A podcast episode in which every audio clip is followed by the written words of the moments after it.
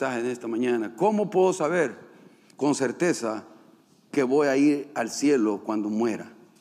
Una pregunta. ¿Cómo puedo saber con certeza que voy a ir al cielo cuando muera? la pregunta es más, más personificada, más, más para usted, haciéndosela a usted. ¿Sabe o se la puedo hacer? ¿Sabe usted con seguridad que tiene vida eterna y que va a ir al cielo cuando muera? Tiene que ese, es, esa es la decisión más importante, hermano. La decisión más importante es tener esa confianza, esa seguridad de que cuando yo muera voy a ir al cielo. Ahora, si yo digo voy a ir al cielo, ¿en qué me baso para ir al cielo? Si yo estoy seguro que cuando yo muera voy a ir al cielo, ¿en qué es mi fundamento? ¿Cuáles son mis cimientos? En que yo digo, yo voy al cielo cuando patatuche. Tengo que estar seguro. Tengo que estar seguro. Y una de las cosas que, que a mí me, me, parte el corazón escuchar creyentes que han sido creyentes por un tiempo y dicen, eh, eh, y les hago una pregunta así directa, así, ¡pum! Y dicen, eh, no sé. Y se rascan. ¿Mm? No, no debería ser eso. No debería ser eso, porque si estamos seguros de que vamos al cielo, eso es lo que va a hacer que vengamos aquí a adorar y a alabarle a Dios, hermano. Porque estoy seguro en que estoy basando mi salvación, mi esperanza en la vida eterna que tengo. Y eso por eso quise tomarme un poquito de tiempo para que sepamos por qué, cómo yo me baso que yo soy salvo. Usamos términos en las iglesias, no, soy salvo. ¿Salvo de qué? A veces la gente de afuera no nos entiende cuando hablamos términos de esta índole, teológico, salvo. ¿Qué significa ser salvo? ¿Qué significa que ya no esté bajo condenación? C.S. Lewis dijo esto, y, y pensando en el cielo, dice, el hecho de que nuestro corazón anhela algo que la tierra no puede proveer es la prueba de que el cielo debe ser nuestro hogar. ¿Sabe que hasta los ateos quieren buscar? Quieren tener una esperanza más allá de esta. No lo dicen, porque yo supuestamente yo fui ateo y no lo decía, pero en mí, en mi corazón, yo, yo quería que hubiera algo más allá de esto. Tiene que haber algo más allá de esto. Hermanos, tiene que haber algo más allá de esto. Y la hay. y la hay. Y esa es la convicción por la cual estamos acá. Porque la hay. Ahora, yo examiné muchas ideologías, filosofías, religiones, en, este, ¿qué va, de lo que ellos piensan y dicen que va a pasar después de la muerte. Pero sabe que cuando usted examina las enseñanzas de Jesucristo, para el que es esquético, e, e, e, esa es la enseñanza que tiene sentido para el ser humano. Tiene sentido emocionalmente, tiene sentido intelectualmente, tiene sentido de muchas maneras. Por ejemplo, algunos creen que cuando que después de la muerte, si yo he sido bueno, voy a reencarnar en, una vaca. No voy a decir la religión, pues usted ya se imaginará. Pero bueno, eso piensa, lo puedo decir, el budismo, el hinduismo cree de estas cosas que si usted es muy bueno, muy bueno, ¿me entiende? Va a reencarnar en una vaca, porque para ellos la vaca es un Dios. Es un Dios, es, lo que creen. Yo no estoy diciendo nada nuevo. Es, es, su Dios. Ahora, y si usted es una persona muy mala, la más mala que pueda haber, usted va a reencarnar en una mujer. ¿Eso creen? Eso creen, le dice mucho del valor de la mujer para ellos, ¿no? Pero es interesante eh, que cuando usted examina las enseñanzas de Jesucristo y siendo mente fría y examinando lo que la enseñanza de Jesucristo no le está pidiendo que deje la mente o su inteligencia eh, afuera y que entre solamente la emoción. No, la, la enseñanza de Jesucristo tienen sentido intelectualmente y hay evidencias que prueban que todo esto es cierto, que todo esto es verdad. Por ejemplo, la historia marca que un hombre llamado Jesucristo caminó aquí en la tierra y dividió la historia.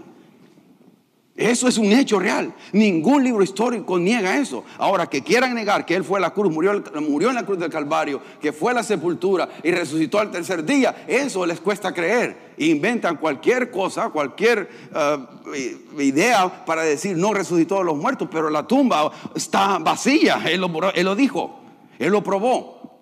Él, eh, porque al resucitar, todos los que creemos en Él también vamos a, a resucitar. Hermano, me encantó por eso el pensamiento de este, de, decía Luis, porque cuando dice que nuestro corazón anhela algo que la tierra no puede proveer, hermano, nada aquí en la tierra, escuche bien, nos va a satisfacer, hermano, nada, nada que podamos probar, nada que podamos comer y nada que podamos experimentar en este cuerpo, nada, nada, hermano, pare ya, vámonos ya para la casa, nada nos va a satisfacer. Absolutamente nada. Todo lo que puede ser lo que como o, saboreo o lo que experimento en este cuerpo es únicamente qué? Temporal.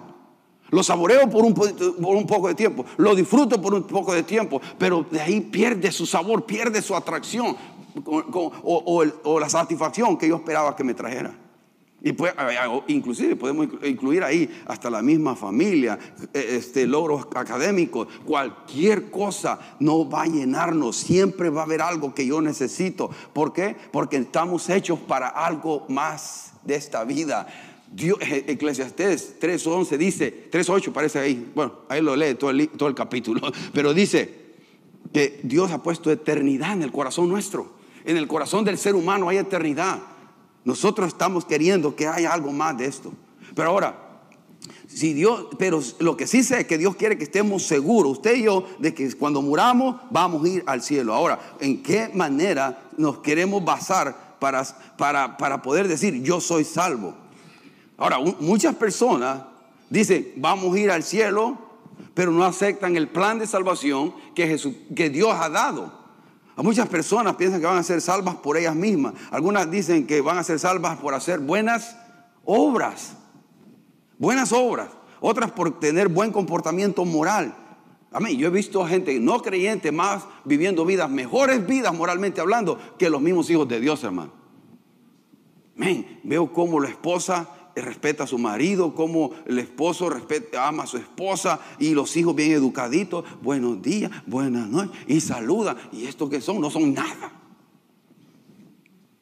Pero, pero bien moralmente, y, pagan sus impuestos y no le aumentan niños a la. no, de repente, cuando el tiempo no le aumentan nada, y todo correcto, íntegro, moralmente, impecables. Hasta, uno dice, ya solo le falta ser cristiano. no ha conocido personas así y no son nada, no creen en nada, hasta no creen en Dios, a veces moralmente tremenda, tremendamente, ¿no? Pero, pero no, eso no nos lleva al cielo. Está bien que viva una vida moral buena. También dice, teniendo, algunos piensan teniendo la correcta religión, que estemos la, en la religión correcta. A mí por eso me da comezón cuando dicen que somos que tenemos religión. Nosotros no tenemos religión. El cristiano no se trata de religión, se trata de una relación. Relación con Dios, relación con Dios. A través de, su, o con su Espíritu Santo, ¿no? A través de Jesucristo. No, pero es una relación, no una una lista de cosas de hacer y no hacer. Ahora, las cosas que les animamos a hacer son cosas para crecer, edificarnos mutuamente, para permanecer fuertes en el Señor, para que nos guarde del ataque del enemigo, de las acechanzas del diablo y también las tentaciones del mundo y también la, debilidad de las carnes. Por eso tenemos que congregarnos, reunirnos y cantar juntos y alabar juntos, porque, pero no por un acto religioso que yo vengo el domingo y voy a marcar tarjeta, placas ya me siento bien y ahora sí ya voy al cielo. Placa, ya vine a cantar y ahora ya estoy bien. No, es eso. Por eso mucha gente se, se cansa al venir a la iglesia porque viene con la motivación incorrecta. Tenemos que venir con la motivación correcta a alabar y adorar a Dios, porque Él es bueno, porque Él es santo, porque Él me ha perdonado y me ha dado salvación y vida eterna inmerecidamente. Ahora, no merecemos el cielo, hermano, ni tampoco podemos ganarlo no haciendo obras buenas, no con un comportamiento moral bueno, ni perteneciendo a, cierto, cierta religión, ¿no? Esta iglesia no salva a nadie. La iglesia Nueva Visión no puede salvar absolutamente a nadie, hermano. Si el nombre de Jesucristo aquí no es enseñado y proclamado de la manera bíblica, esto es, estamos perdiendo el tiempo. Pero gracias a Dios, su servidor y todos los hermanos, pastores que, aquí predican, y hermanos que, que se paran acá, creemos en el nombre de Jesucristo como el único medio de ser salvo y no la iglesia. Este es un instrumento únicamente. Pero mire, hablando de buenas obras, hablando de un buen comportamiento bueno justo, mire lo que dice Isaías 64, 6. Isaías 64, 6. ¿Qué es lo que le parece a Dios nuestras buenas obras o nuestros actos de justicia? Isaías 64, 6. Se lo leo en la nueva traducción viviente, quizás lo pongan ahí en la, en la Reina Valera. Dice, estamos todos infectados por el pecado y somos impuros. Cuando mostramos nuestros actos de justicia, no son más que trapos sucios. Como las hojas del otoño, nos marchitamos y caemos y nuestros pecados nos arrasan como el viento. Mira, ¿qué dice que son nuestros, eh, en esa versión, aquí la, tiene, aquí la tienen en esta versión, creo que dice trapos de inmundicia, ¿no? Si bien todos nosotros somos como suciedad, bienvenido a Iglesia Una Visión, ¿no? O a, quien sea, eso es lo que dice. Si bien todos nosotros somos como, ¿qué? Suciedad y todas nuestras justicias como trapos de inmundicia y caímos todos nosotros como la hoja y nuestras maldades nos llevan como el viento. Somos pecadores, hermanos, somos mal. Todo ser humano es pecador. Es lo que declara la Biblia. Aún nuestras obras buenas, a nuestro propio estándar, en nuestra consideración de buena, para Dios son como trapos de, injusticia, trapos sucios. No pueden llenar el estándar de Dios de santidad para que podamos entrar al cielo. Para que nos diga, hoy sí puedes entrar al cielo, ya hiciste esto y esto y esto y esto. Nada de eso hay en la Biblia, nada de eso es. Ahora, déjenme leerle un párrafo de un buen comentarista, uh, Matthew Henry, de un buen comentarista de este, de este pasaje, de este versículo, mejor dicho. Es corto, cuatro líneas. Dice, todos por el pecado nos hemos vuelto no solo desleales para la justicia de Dios, sino también para su santidad. Porque el pecado es esa cosa abominable que el Señor odia y no puede soportar mirar aún toda nuestra justicia son como trapos de inmundicia. Matthew Henry, me encantó ese pedazo, ¿no? Todo por el pecado nos hemos vuelto no solo desleales para la justicia de Dios, sino también para su santidad. ¿Qué se requiere para entrar al cielo, hermano? ayúdeme. ¿Qué se requiere para que usted, usted pueda decir, cuando yo muera, voy a ir al cielo? ¿Qué se requiere de parte de Dios? Ahora, demos un paso atrás. ¿Qué requiere Dios para que un ser humano pueda entrar al cielo? ¿Ah? Arrepentirse. Ahora, les voy a decir a dónde va mi pensamiento, aunque todo lo que están diciendo es correcto. Dios requiere perfección, santidad completa.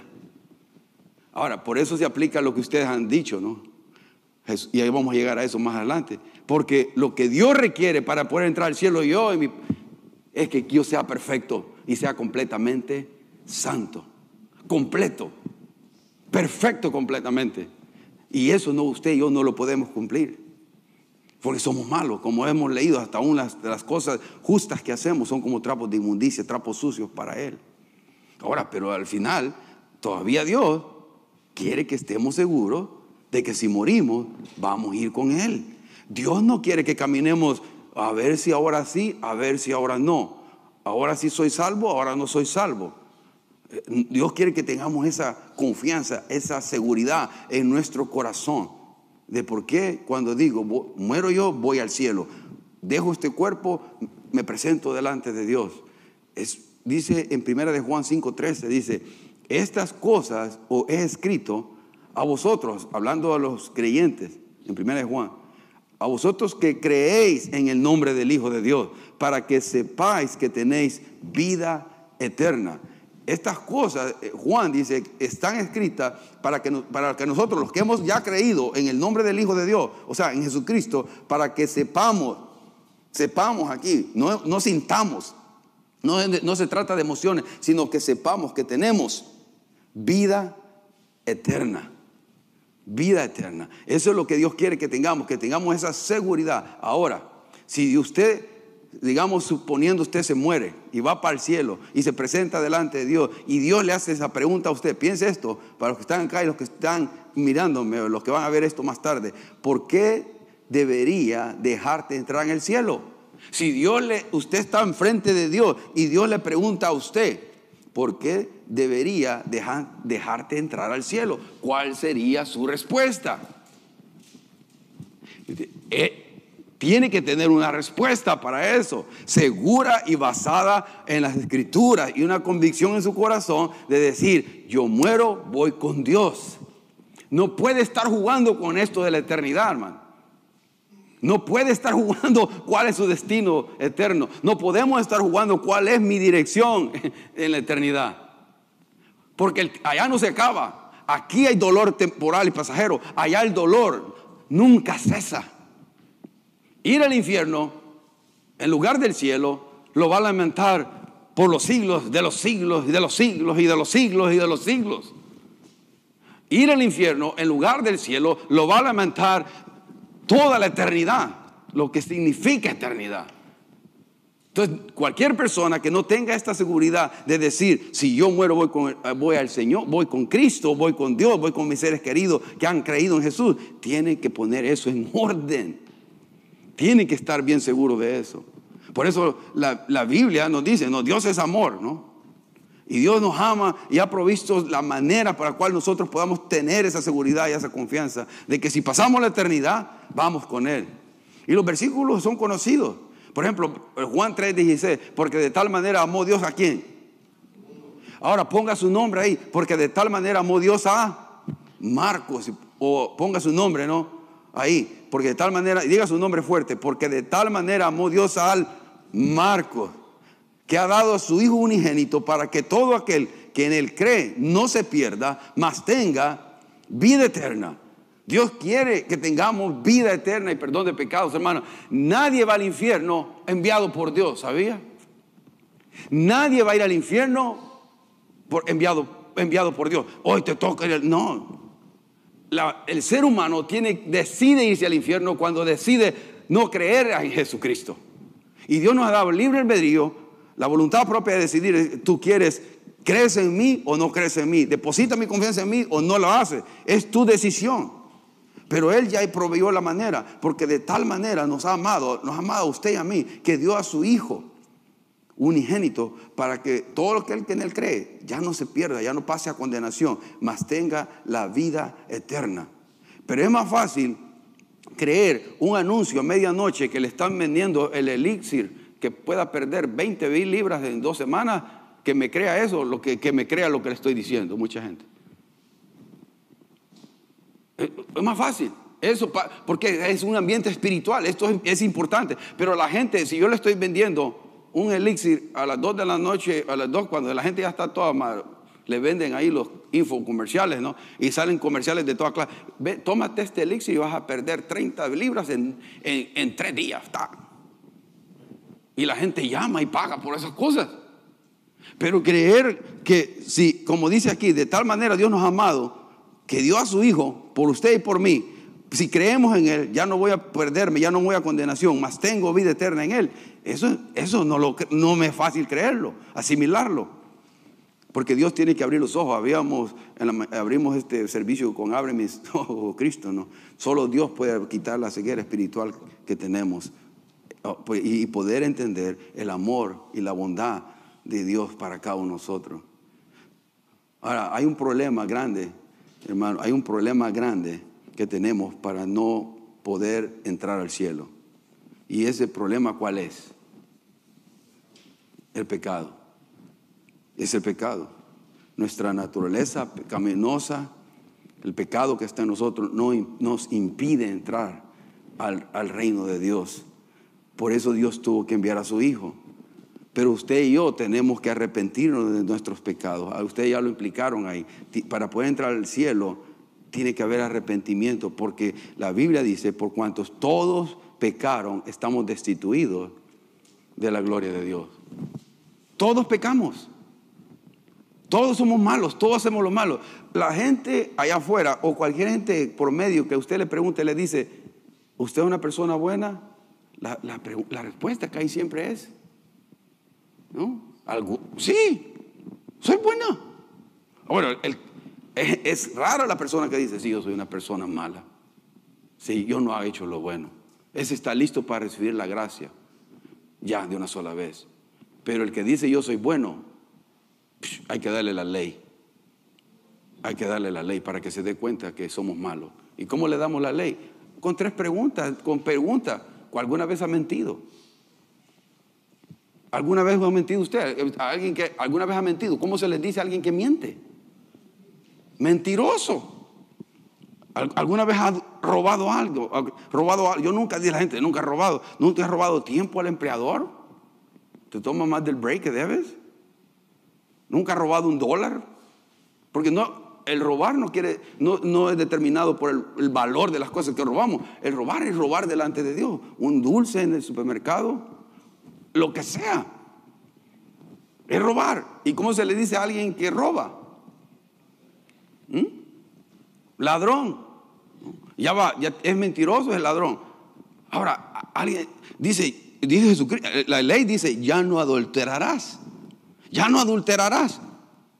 Pero Jesucristo lo llevó a otro nivel, le dijo, el que mira a una mujer y la codicia en su corazón, ya ha adulterado con ella en su corazón. Ya adulteró en el corazón, con codiciarla, con desearla. El hombre a una mujer, pero también un hombre, o también una mujer a un hombre. Eh, la adulteró. Entonces, por la si nosotros vamos a la ley, solo pasamos tres, tres mire, es mentiroso, ladrón y adúltero. ¿Califica para el cielo? No. No hay nadie bueno, hermano. No hay nadie bueno. La primera, primer mandamiento es amarás a Dios con, no, o sea, sea Dios el primero en todo. Aún los cristianos no tienen a Dios primero en todo. Los que decimos creer, que, que, que creemos en Dios y que gloria a Dios y aleluya, no ponemos a Dios en primer lugar en todo ponemos nuestras conveniencias primero, pero generalmente nunca ponemos siempre a Dios primero. Pongo mis ideas, mm, lo que sea primero, pero no pongo la guianza, la dirección y la sabiduría de Dios guiándome y dirigiéndome. Por lo cual la vida espiritual de las iglesias hoy en día es carente, porque el, el que está dirigiendo al creyente no es la palabra de Dios, sino son mis propias ideas, mis propias convicciones, no convicciones bíblicas, sino convicciones que yo me he creado que yo me he acomodado, que yo me, he puesto, me he adaptado para vivir el cristianismo a la manera de Dios. Y yo digo, y yo me pregunto, ¿usted piensa que esas personas se están saliendo con la suya? Nadie se sale con la suya. Tardo o temprano vamos a dar cuenta a Dios. Tarde o temprano yo voy a estar enfrente de Dios y Dios me va a pedir cuenta de qué hice con mi tiempo, qué hice con los dones y talentos, qué hice con todo lo que Él depositó en mí durante este tiempo tan corto de 80, 85, 90, algunos cuidándose y tomando mucho vitamina C, llegan a los 100.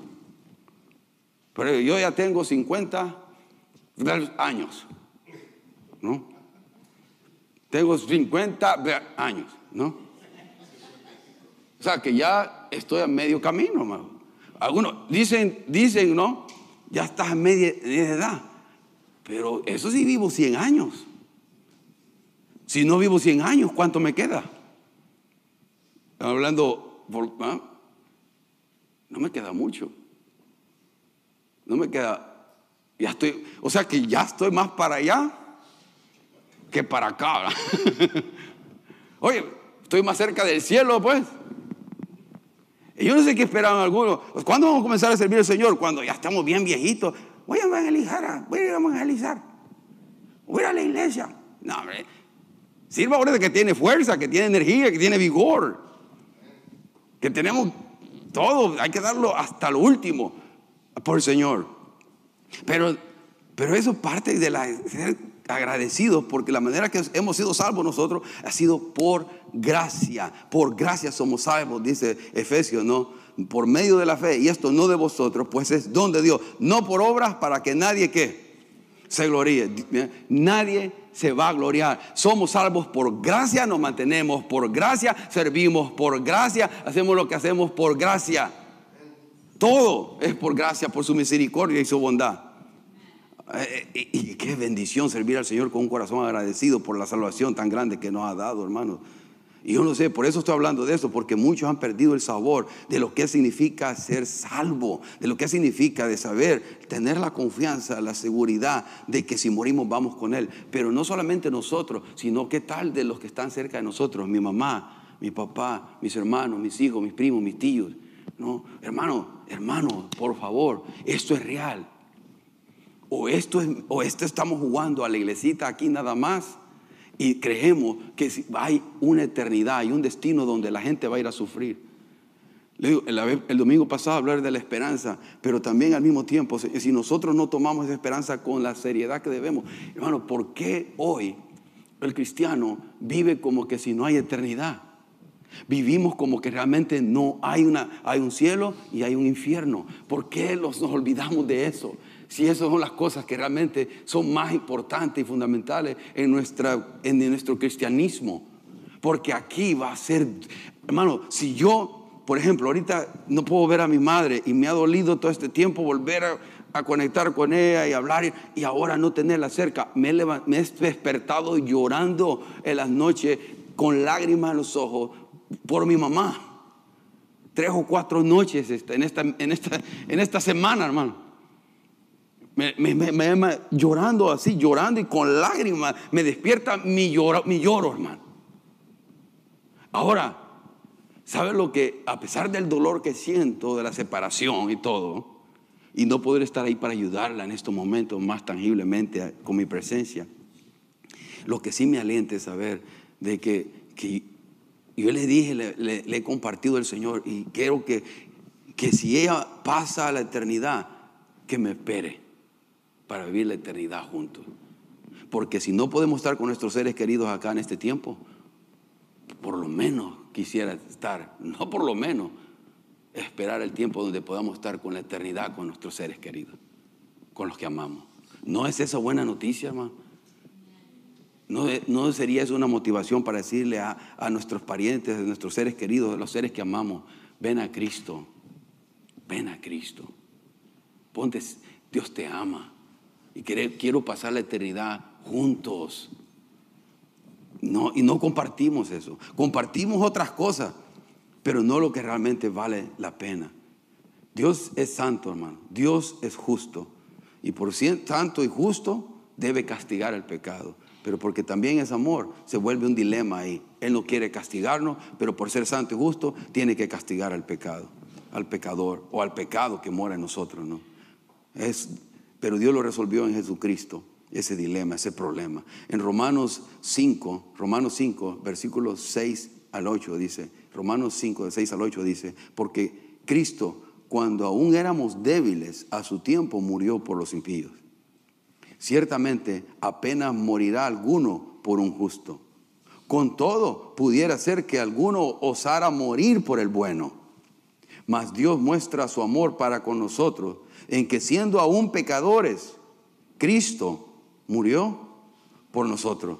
Mire, que siendo aún pecadores, dice el 7, no lo aclara bien, ciertamente apenas quizás alguno quiera morir por alguno que, que sea justo. Me doy la vida por este que es justo. O con todo, tal vez alguien que diga, este, este es bueno, tal vez se osara a morir por él. Pero Dios no muere por nadie bueno, Él está muriendo por nosotros los pecadores, por inicuos, por malos. Dice, mas Dios muestra su amor para con usted y para conmigo, en que siendo aún pecadores, Cristo murió por nosotros. Esa, ese es el amor de Dios para la vida, para cada uno del ser humano, el que lo quiera entender, el que lo quiera aceptar en su corazón. Ahora, volviendo a la pregunta que comenzamos, ¿cómo puedo saber con certeza que voy a ir al cielo cuando muera? ¿Cómo puedo saber? En Hechos 16:31 dice, crea en el Señor Jesucristo y serás salvo. Cree en el Señor Jesucristo y será salvo. En otras palabras, ¿cómo puedo saber con confianza o tenerla sobre mi corazón que cuando muera voy a ir al cielo? Es, no es una religión y no hay cosas que hagamos o no hagamos. Es una persona y esa persona es Jesucristo. Cuando me arrepiento de mis pecados, entonces yo puedo tener vida eterna. Cuando me le entrego mi vida a Jesucristo, cuando creo en lo que Él es, entonces yo puedo tener, tengo vida eterna. Juan 1.12, todos conocemos eso. Mas todos los que le recibieron, ¿qué? A, los que creen en su nombre, les dio qué? Les dio la potestad de ser hechos hijos de Dios a todos los que le reciben y a todos los que creen en su nombre. Todo lo que en su nombre significa todo lo que Él representa, todo lo que Él es. Le dio el derecho de ser, la potestad de ser hechos hijos de Dios. Si alguien no ha recibido a Jesucristo, si alguien no ha creído en Jesucristo, no es hijo de Dios según este pasaje. No yo. Eso dice que al que no, al que no le recibe y no ejercita su fe diciendo, Señor, yo creo quien tú, quien tú dices que tú eres. Tú eres Dios en carne, 100% hombre, 100% Dios. ¿No? yo creo en todo lo que tú has prometido, creo en, lo, en, tu muerte, en tu sepultura y en tu resurrección, creo en las buenas nuevas que has traído a este mundo de esperanza, de vida eterna, porque la vida eterna es un regalo gratuito, es algo que se nos está dando nada más y que nosotros lo tomamos de las manos, de como un pordiosero lo toma de un rey, no lo tomamos nada más y, lo, y lo hacemos nuestro y nos da vida. Eh, Juan 10:10 10 dice, yo he venido para que tengan vida y para que la tengan en abundancia. ahí comienza, la vida comienza en la salvación de nuestras almas, hermanos. Pero nos hemos olvidado de nuevo. ¿Se acuerda de dónde usted, de dónde lo sacó el Señor? Algunos lo han sacado. Bueno, vamos a ver si quiere decir su pecado. No, a ver, ¿de dónde lo sacó el Señor a usted? Diga a alguien, ¿de dónde? Del enojo, ay, ese es el mío, hermano. Lo dijo rápido. Ese, eh, ese es de donde Dios me sacó, del enojo. De la falta de, Yo explotaba por todo el enojón y no tenía paz en mi corazón. ¿Qué más? ¿De, dónde Dios lo sacó? Del alcoholismo, ¿no? Del alcoholismo, del control de esa de sustancia, ¿no? ¿O qué, qué más? ¿De dónde? No, no es salvo. no es salvo. ¿De dónde lo sacó el Señor? ¿De qué los rescató? ¿O ya se olvidaron? ¿Ah? ok, del alcoholismo. ¿Qué más? No se acuerdan de qué lo sacó. Bueno, entonces les va a preguntar, ¿de qué le sacó hermana Leti? Del enojo. Amén, ya lo había dicho, como que todos clavemos ahí. ¿Qué más? Jesús, ¿de dónde le sacó el Señor? Venganza, Veo que sí. Eh, no, no, es, ¿sabe que eso es una esclavitud? Venganza. ¿De dónde lo sacó el Señor, hermana Alicia? La venganza. Wow. cuidado, hermano. ¿Qué más? ¿Alguien más se va a animar? Sara. De la soledad. Wow. Ahí está. Y si sigo preguntando, hermano, ustedes van a pensar en algo. Le insto, le animo, piense en algo. Piense en algo. Porque le va a crear eh, otra vez la gratitud y que se vuelva a encender este, el corazón, se vuelva a aprender con amor a Dios para que podamos experimentar la vida en abundancia que Dios quiere que vengamos, la vida que Cristo da realmente. No es malo tener cosas, hermano, carro, casa, carrera, familia, todo, esas cosas buenas y Dios quiere usarlas para, como padres también quiere que las disfrutemos en su medida, pero a veces perdemos todas esas cosas, tarde o temprano no, no pueden llenarnos, solamente nuestra relación con Dios nos va a llenar completamente. El que no ha llegado ahí va a llegar tarde o temprano, pero todos vamos a darnos cuenta, tarde o temprano, que el único que llena el corazón del hombre es Jesucristo. No hay nada ni nadie más, y ni sustancia, ni cosa. Cuando le entregamos al Señor Jesucristo nuestras vidas, eso comienza a salir, el odio, el rencor, la venganza, el, el enojo que uno tiene. Y, a veces estas cosas, el pecado nos va, hacen buscar en escapismos como en drogas, alcoholismo, sexo ilícito, ¿no? fornicación, adulterio. Hermano, todo eso no llena al hombre. Sino destruye a él y destruye a los que están a su alrededor. El pecado destruye. Mano, cada vez que nosotros decidimos, decidimos pecar, decidimos sufrir, cada vez.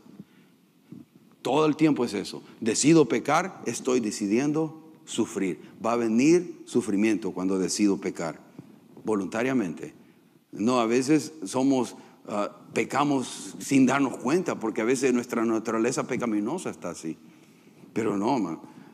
Pero, pero sí cuando, cuando nosotros estamos ah, queriendo hacer lo bueno, pues, y de repente, ¡pum! ahí sí. Pero hay veces que sí buscamos nosotros el pecar, y ese es un problema. No podemos vivir buscando intencionalmente el pecado. No tenemos que alejarnos del pecado. Jesucristo ha preparado un lugar, hermano. La persona, de la manera que somos salvos, es bien sencilla y bien simple. Y por ser sencilla y simple, muchos no pierden esa seguridad en su corazón. Porque es sencilla. Es Jesucristo. Usted se arrepiente y viene, Señor, yo tengo venganza, tengo enojo en mi corazón. Señor, rompe las cadenas del alcoholismo en mi vida, o de pornografía, o de eh, sexo, o de materialismo. Señor, aquí estoy, me arrepiento, entra a mi vida, dirige mi vida, te la entrego. Y Señor, eh, Dios hace eso. Cuando una persona se abre así con Él, Dios viene, se entra en Él y comienza a edificar su vida de una manera que, que va a ser bien para Él y los que están a su alrededor de Él. Me acuerdo cuando yo vine al Señor, hermano, mi vida era totalmente diferente totalmente diferente. Y el Señor, puedo decir, radicalmente ha cambiado mi vida, la sigue cambiando, no que ya llegué a la altura y semejanza de ese varón perfecto, pero sigue cambiándola a la imagen y semejanza del carácter de Jesucristo. Y quiere que Dios sigue forjando el carácter de Jesucristo en mi vida, como siendo manso, humilde, con dominio propio, con amor, con fe y confianza, forjando los frutos del Espíritu Santo que a veces se nos olvidan cuando estamos manejando, cuando estamos en el supermercado. ¿no? Queremos, y queremos hacer como nosotros queremos hacer.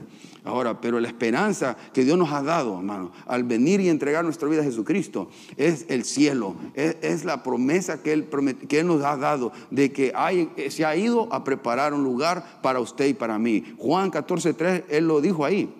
Y si me fuere y os preparare lugar, vendré otra vez. O sea, Él va a venir, su promesa de su segunda venida. Y os tomaré a mí mismo para que donde yo estoy, vosotros también estéis. Esa es una esperanza gloriosa que tenemos, que Él nos Jesucristo mismo está preparando un lugar para sus hijos.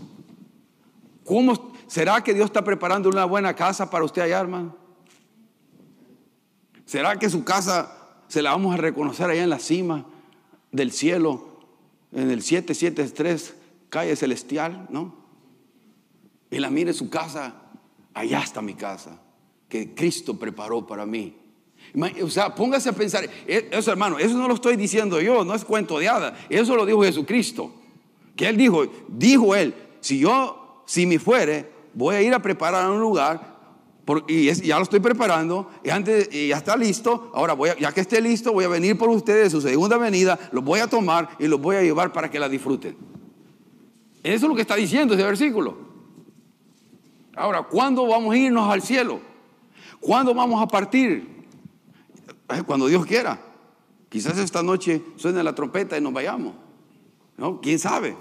Estamos, dicen, según las profecías, que ya está listo todo, pero man, se suena la trompeta, la trompeta, o de repente, pues, Dios me llama a su presencia de alguna manera, de alguna forma, de algún móvil.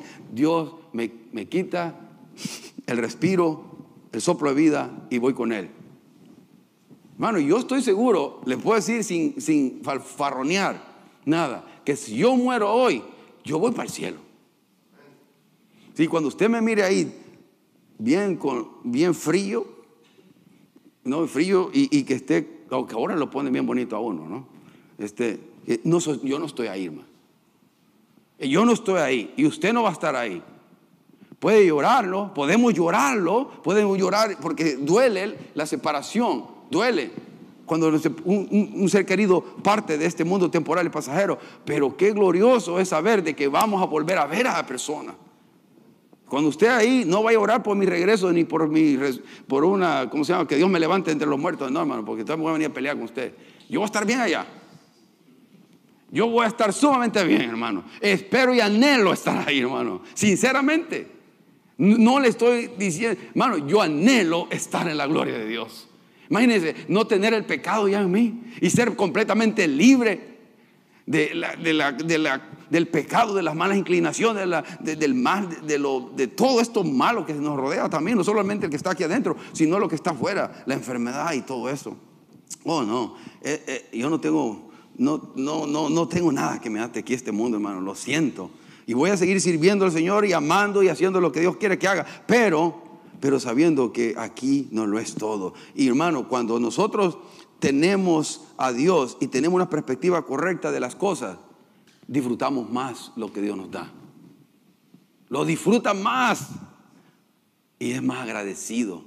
Hoy hay mucha gente mal agradecida y, no, no, da gracias por nada, por la comida, por, por, la ropa, por el techo, por el aire acondicionado cuando está caliente, por, cuando, por el, el, el o el calentón cuando está haciendo frío.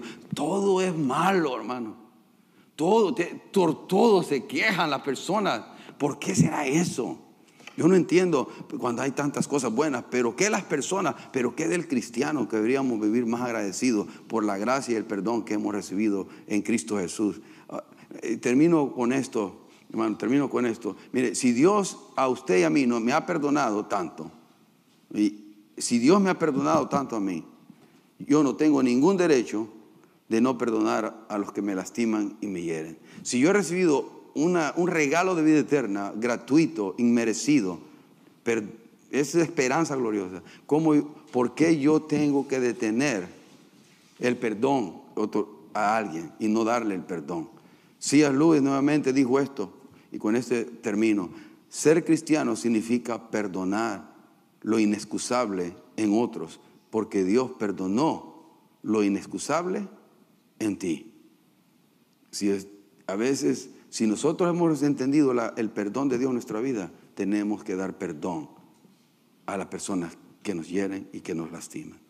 Ellos van a dar cuenta a Dios. El primer beneficiado en perdonar es el que perdona, en el perdón. El que otorga perdón es el primer beneficiado. Que Dios nos dé esa confianza, esa seguridad Usted debe preguntarse e ir sobre las escrituras, ir los versículos que leímos y otros más.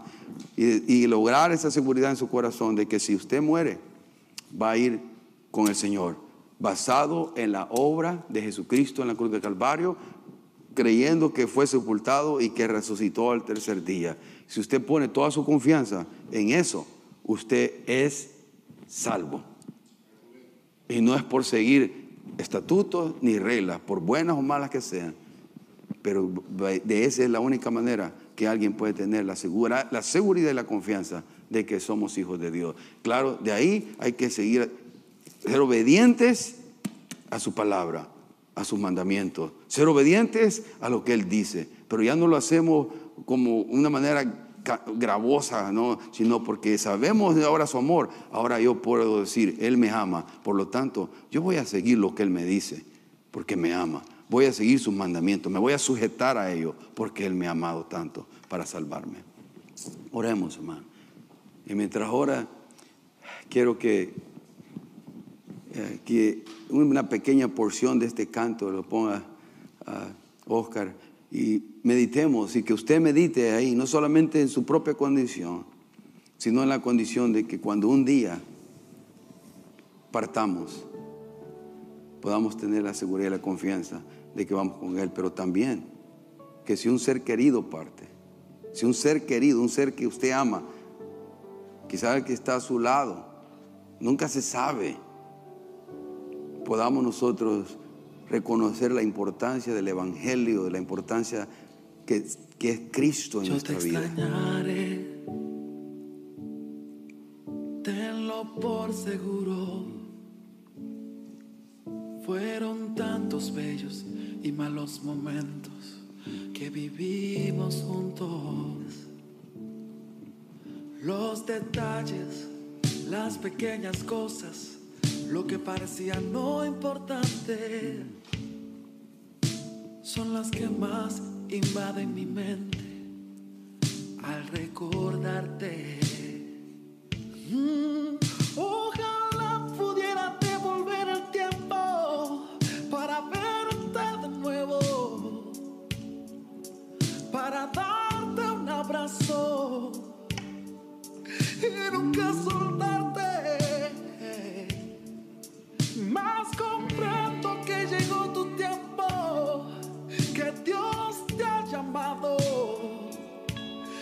Estar a su lado.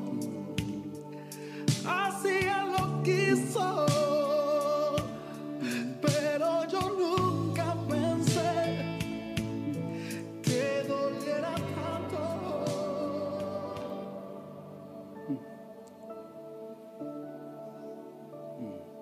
Esa es la realidad nuestra, hermanos. Un día vamos a decir un adiós o podemos decir un hasta pronto. Todo depende cómo nosotros hayamos decidido hacer con Cristo, haya- que hayamos decidido hacer de Cristo en nuestra vida. El Evangelio de Jesucristo es, es verdad. Es lo único que tiene sentido cuando nos enfrentamos con la realidad que todos debemos de enfrentarnos, que cada ser humano va a enfrentar la muerte. Jesucristo es el camino, la verdad y la vida. Nadie viene al Padre si no es por Él. Hay salvación en Él. No es por buenas obras, no porque merecemos. Y que nuestros seres queridos pueden llegar a entender a través de nosotros, nuestros testimonios, nuestras palabras, de que les amamos y que porque les amamos compartimos de Él. De la única manera que podemos tener esa seguridad, que aunque vamos a extrañar y aunque va a doler mucho, podamos decirle un hasta pronto y un adiós. Un hasta pronto hasta que estemos juntos en el cielo o un adiós de separación por la eternidad. Esa es la realidad de lo que enseña la Escritura. O nos separamos eternamente y para siempre y nunca vemos, vamos a volver a ver ese ser amado, o le decimos un hasta pronto, porque vas donde yo voy a ir también. O te espero donde tú vas a venir también, por la fe en Jesucristo, por la fe en Jesucristo únicamente. Ayúdanos, Señor.